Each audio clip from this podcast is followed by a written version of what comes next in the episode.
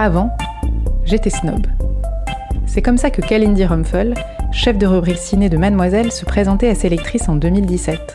Et c'est ce qui nous a donné envie de l'interviewer. Comment et pourquoi devient-on snob? Peut-on se repentir du snobisme?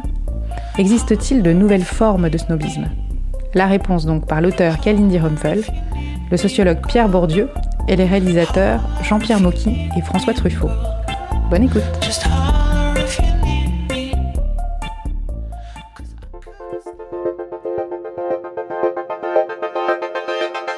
Écoute, euh, je pense que je me suis rendu compte que j'étais snob euh, tout simplement le jour où on m'a dit que je l'étais. J'ai plusieurs personnes qui m'ont dit que j'étais snob. La première personne qui me l'a dit, je pense que c'était mon papa, euh, qui passait son temps à me dire que je parlais comme sa grand-mère, ce qui était sa manière à lui de dire que j'avais une grande bouche, que je l'ouvrais trop pour, un, une enfant, et qui me répétait en permanence que j'étais une snobinarde euh, désagréable. Voilà. Et donc, comme mon père, euh, j'ai passé de très longues années à très mal m'entendre avec lui, par, je pense, esprit de contradiction et pour le faire chier, je me suis dit, tiens, et si j'étais encore plus comme il aime pas. Donc plus snob, plus casse-pied. Et puis surtout, je me suis. Donc, ça, c'est la première personne qui m'a traité de snob, si tant est que ce soit une insulte. Et donc, moi, quand j'étais petite, euh, J'étais dans une école où on devait être six enfants racisés. Donc vraiment, je, je, je, pense qu'on devait être 5-6. Et du coup, tous les enfants étaient blancs. Euh, tous les enfants venaient de, de familles ultra bourgeoises. Et moi, euh, comme je n'étais pas blanche, j'étais différente des autres. Et évidemment, quand on est gamin, euh, on n'a pas envie d'être différent, on a envie de s'intégrer, on a envie de se faire des copains, on a envie d'être pareil que tous les autres. Et euh, à ce moment-là, j'ai commencé à imiter mes copines, et notamment ma meilleure amie, qui est toujours ma meilleure amie, Elise Piecock, que je salue. Elise qui elle vient d'un milieu ultra bourgeois, qui a deux parents qui sont avocats, des grands-parents qui sont médecins, euh, et en fait, elle avait une culture des petites que moi j'avais pas à la maison. C'est-à-dire que elle, euh, à la maison, regardait du Verneuil, regardait, euh, je sais pas moi, l'Empire des Sens, des trucs ultra pointus pour des mômes. Et moi, à la maison, c'était Disney, des comédies musicales, parce que c'est ce qu'on montre souvent aux gamins. Et moi, j'ai grandi beaucoup avec avec cette fille, Elise, Elise et je me suis dit bah tiens, c'est ça qu'elle regarde. Bah ok, donc c'est comme ça qu'il faut être quand on est une petite fille blanche bourgeoise, euh, stylée, ok, bah, je vais commencer à regarder ça. Et donc, j'ai commencé à imiter euh, mes semblables, mes amis, et donc notamment Élise. Et euh, la culture a cette propriété que c'est une forme de capital, je pense au même sens que le capital dont parle Fernand Braudel, c'est une forme de capital, mais qui a cette propriété d'exister dans le corps des gens. Pierre Bourdieu, sociologue. C'est-à-dire, euh, on a la culture qu'on a mise dans, dans, son corps. Bon, et si on prend la culture au sens large, c'est-à-dire euh, pas seulement les manières de, de euh, les savoirs, qui ne se vérifient pas à apostrophe, mais, mais, mais les, les, les, manières de les présenter, les manières de les faire voir, les manières de les exhiber, comme à l'oral de l'ENA, bon, etc.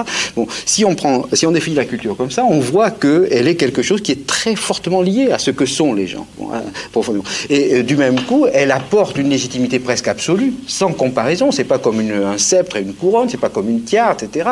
C'est comme le bronzage, c'est lié à la personne. C'est quelque chose l'air qui a l'air inné. Autrement dit, c'est un acquis euh, qui est lié au milieu social. Alors ça, c'est mille fois établi par toutes les enquêtes statistiques. Enfin, on a la culture de ses parents, en gros, pour aller vite. Euh, très vite, je me suis rendu compte.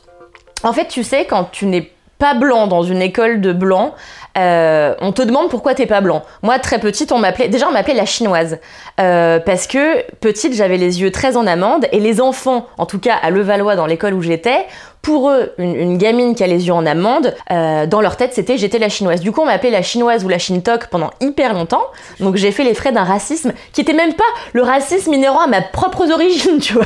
Donc vraiment doublement nul à chier. Moi, je suis issue d'un mariage en effet multiculturel. Mes deux parents étaient des gens très différents.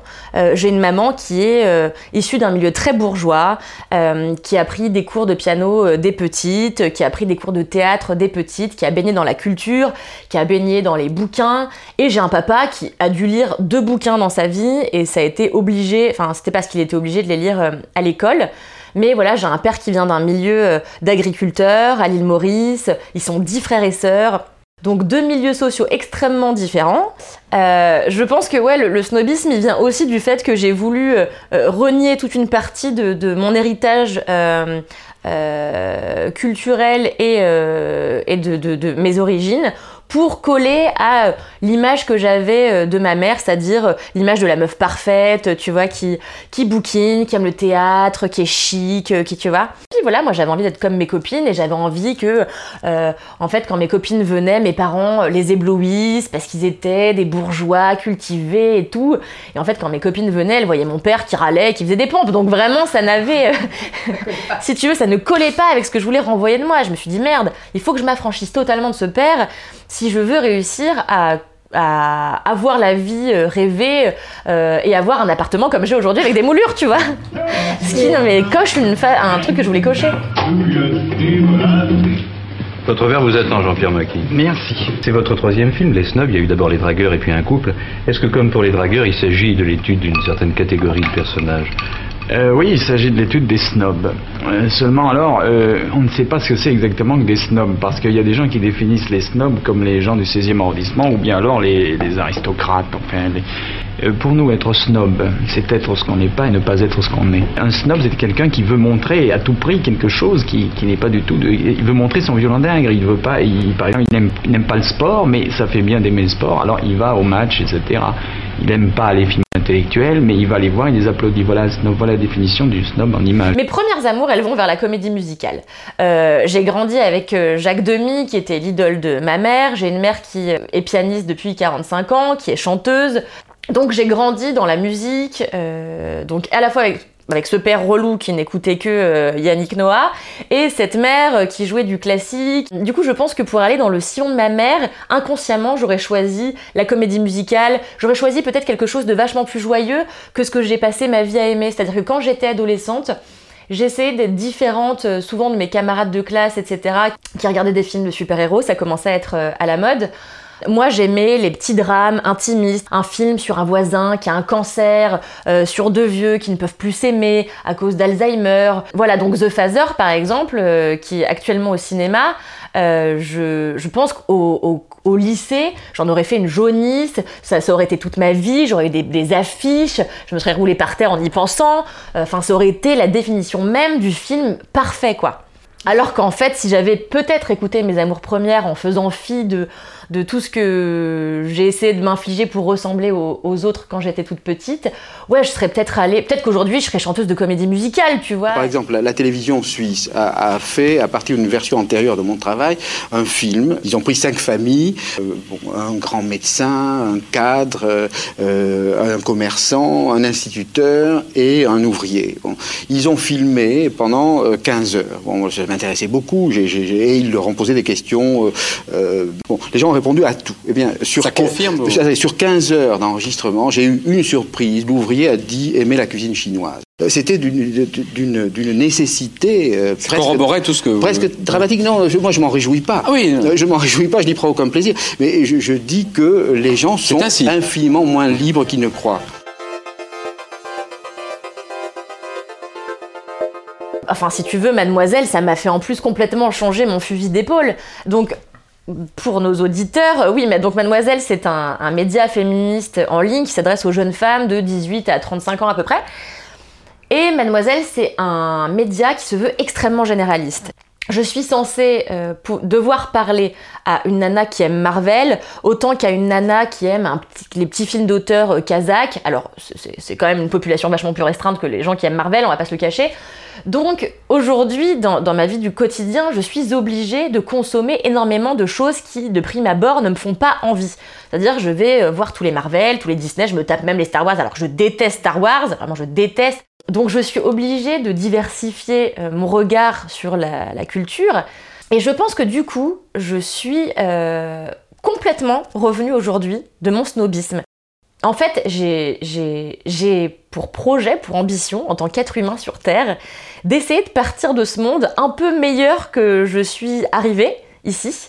Euh, j'ai envie d'être un être humain un peu moins égoïste, égocentrique et surtout snob, parce que je trouve que le snobisme, si je l'analyse un petit peu, c'est euh, l'anti-curiosité. C'est regarder son monde par sa lucarne, ne vouloir que euh, fitter dans un truc tout petit et ne pas s'intéresser à ce qu'aiment les autres, ne pas s'intéresser à ce que font les autres, et, euh, et c'est vivre de manière assez étriquée finalement.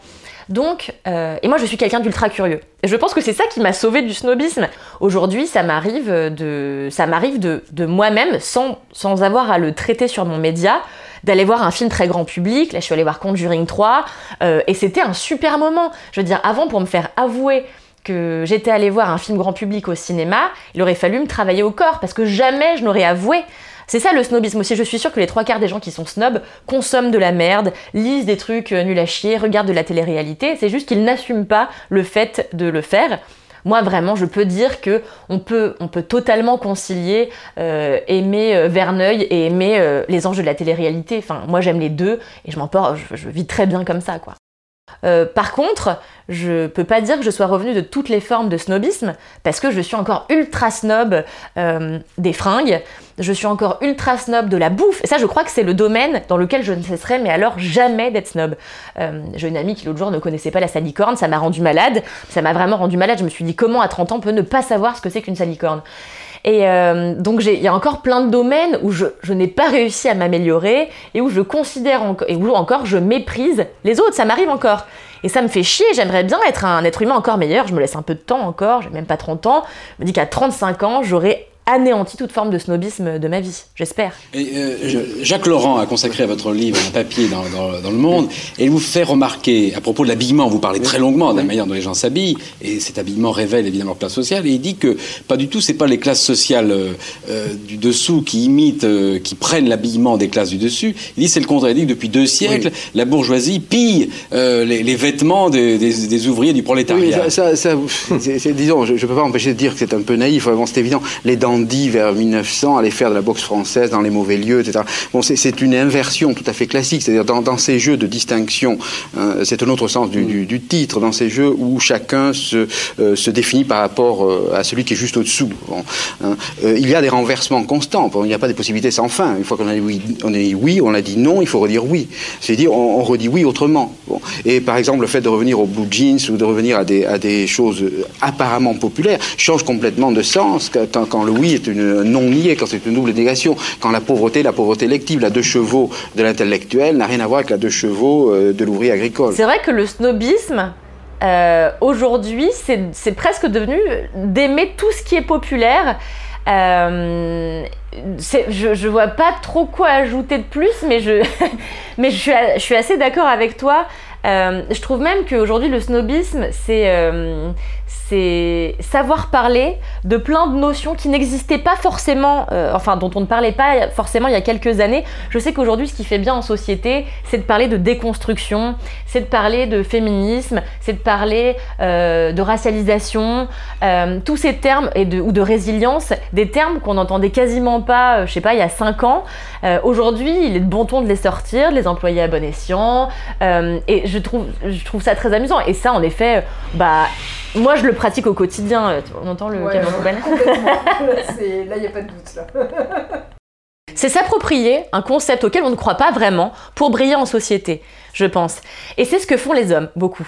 Euh, c'est ce que font les hommes et c'est ce qui m'agace. Et notamment, il y a une nouvelle tendance que j'ai j'ai aperçue quand j'étais encore sur Tinder, c'est la tendance du woke fishing. Donc c'est les gars euh, qui font comme s'ils étaient super woke, donc super éveillés aux problématiques de féminisme, notamment euh, pour pécho des meufs. Et du coup, euh, donc après on les rencontre parce que moi j'aime bien ce truc un peu pervers d'aller au bout de mes rencontres sur Tinder et de me dire tiens, lui, il m'a l'air de se la péter à mort en mode walk fishing, j'ai envie de voir jusqu'où il peut aller. Et donc j'ai fait des dates mais enfériques, mais absolument abominables. Euh, je veux dire inferno parce que j'ai peur que les gens pensent que je crois vraiment que enférique est un, mot. Euh,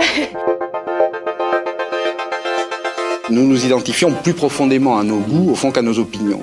Et, nos goûts nous trahissent beaucoup plus profondément que nos opinions. Euh, si on prend le, goût bourgeois, alors là, il faudrait distinguer des, espèces de goûts. Enfin, euh, le goût bourgeois ancien, les gens de, de, vieille roche, comme disait Marx, les bourgeois de vieille roche, bon, qui sont du côté du sobre, enfin, vous en parlez souvent, du, raffiné, de la double négation, de la litote, du, refus de, de l'épate, de, l'étalage, etc. Bon, alors là, on retrouvera tout un ensemble aussi de, de choses parfaitement cohérentes entre elles et tout à fait exclusives euh, de ce, des préférences tout à fait voisines. Oui, mais alors, si vous voulez, ce qui est d'abord, c'est que les goûts, finalement, sont des dégoûts. Alors ça, j'ai mis beaucoup de temps à le trouver. C'est le dégoût du goût des autres. Enfin, ça, ça je crois que c'est très important. Et finalement, euh, pour faire parler les gens sur leur goût, il faut leur faire parler de ce qui les dégoûte.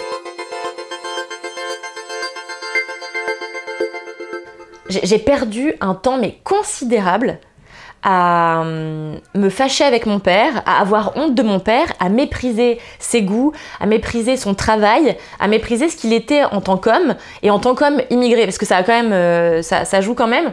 donc mon papa est mort il y a un an et demi euh, d'un cancer euh, très très agressif. En fait, son cancer s'est déclaré en, en, avril, il est mort en décembre, donc ça a été extrêmement rapide. Et en fait, face à un tel événement, qui est la perte d'un parent, euh, évidemment que tu regardes plus la vie de la même manière. Et j'ai considéré mon père non plus comme cet homme euh, inculte, euh, un peu ignare et un peu simpliste et simplet, je, je l'ai vu comme un grand sage. Parce que tout à coup, j'ai compris que les leçons qu'il essayait de m'enseigner étaient tellement plus universelles que ce que moi j'avais j'avais compris de l'existence.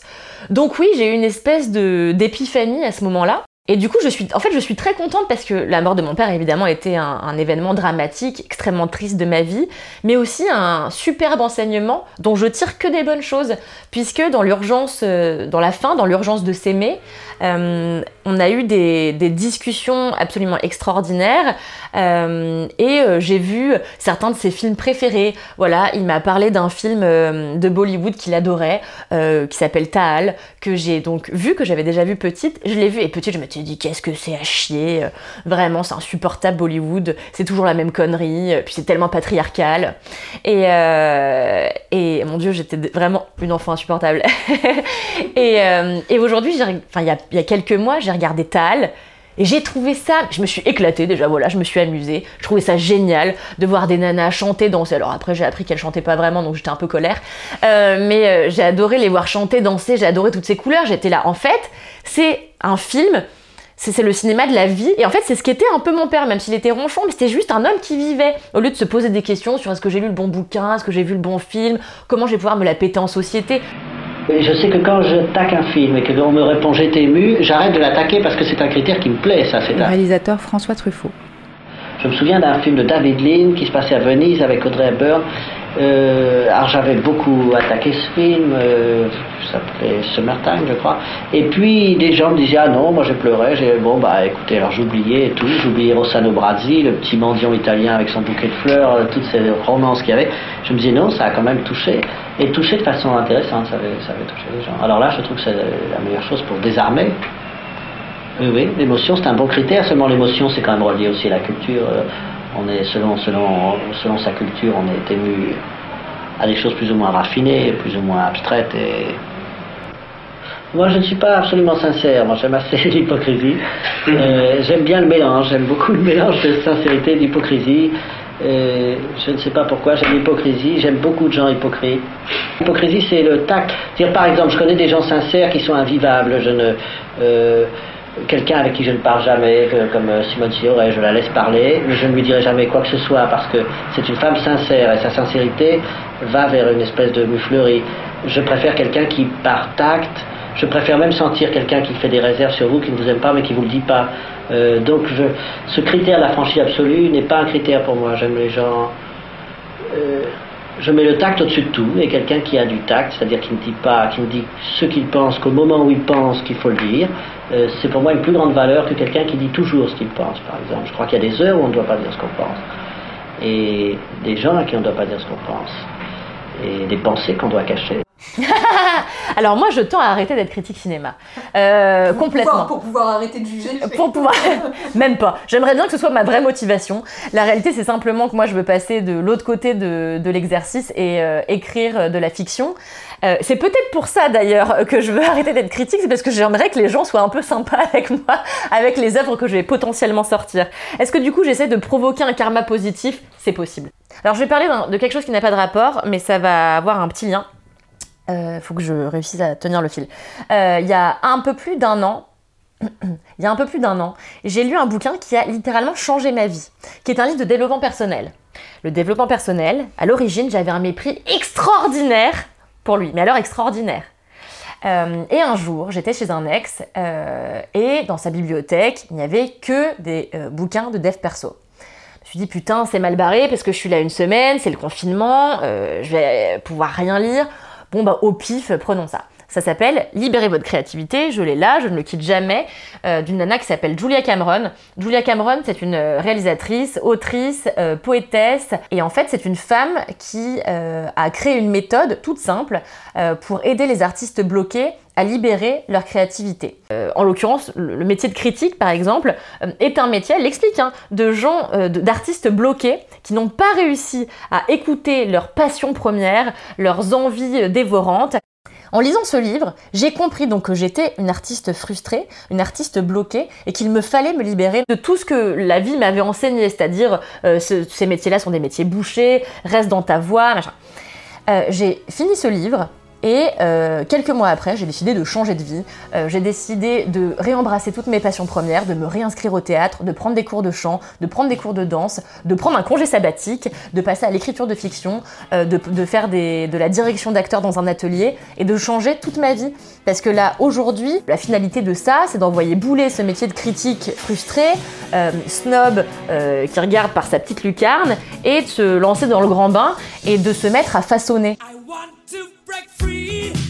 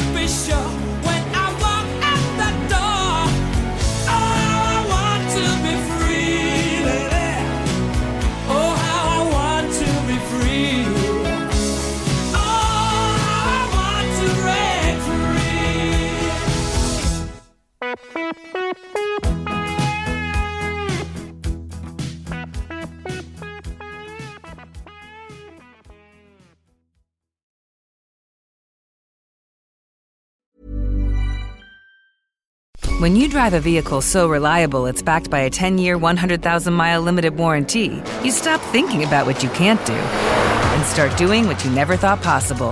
Visit your local Kia dealer today to see what you're capable of in a vehicle that inspires confidence around every corner.